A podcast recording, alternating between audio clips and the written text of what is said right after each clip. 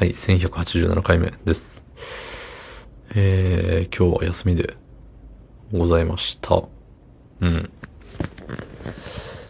先週だったかな？なんかあの、風邪ひいたっす、みたいな。風邪ひいちゃったっす、みたいな時あったと思うんですよ。うん。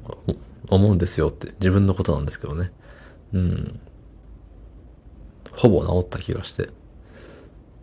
で、喉が痛かったのかな？喉が痛かったのか鼻が詰まっていたのか鼻水がすごかったのかもちょっと覚えてないんですけど、まあ治ったでしょうっていう感じでいます。が、しかし、え今日ね、あの、さっき運転していて、運転中にね、その久しぶりにちゃんと声が出るなって思ったんでしょうね。あの時の僕は。そう、それで調子乗ってね、あの、大声で歌いまくってたんですよね。うん。ましたらこのざまですよ。そう。まあ、言うていつもね、対して、うん。あれですけど、そんなね、あの、何？うん。そんな本日、えー、11月6日月曜日24時8分でございます。はい。そう。で、最近思うんですけどね。あのー、まあ今僕は、荒さなんですよ。実は。今まで黙ってましたけど。アラウンド30なんですって。あの、生物学上。使い方ってんのかな。そう。で、ね、世の中の大半の人は僕より年上なわけですよね。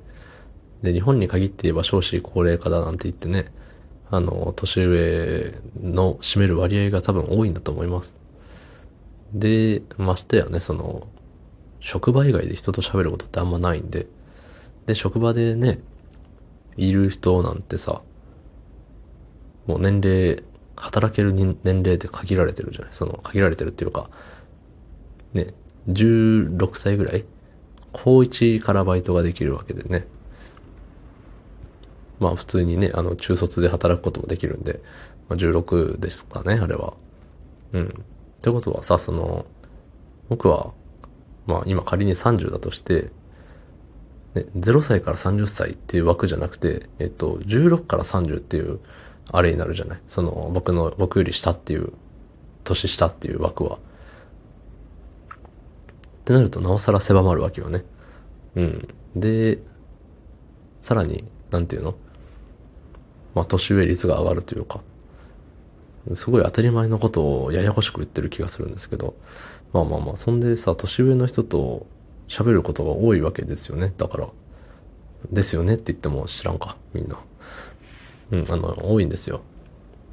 そう。で、まあよくさ、仕事の話とか、まあプライベートの話とかいろいろするんですけど、まあたまにさ、自分の思ってることと違うとか、え、本当にそうですか？みたいなことって、やっぱ会話でね、生まれるわけじゃない？まあ人間と人間なんでね。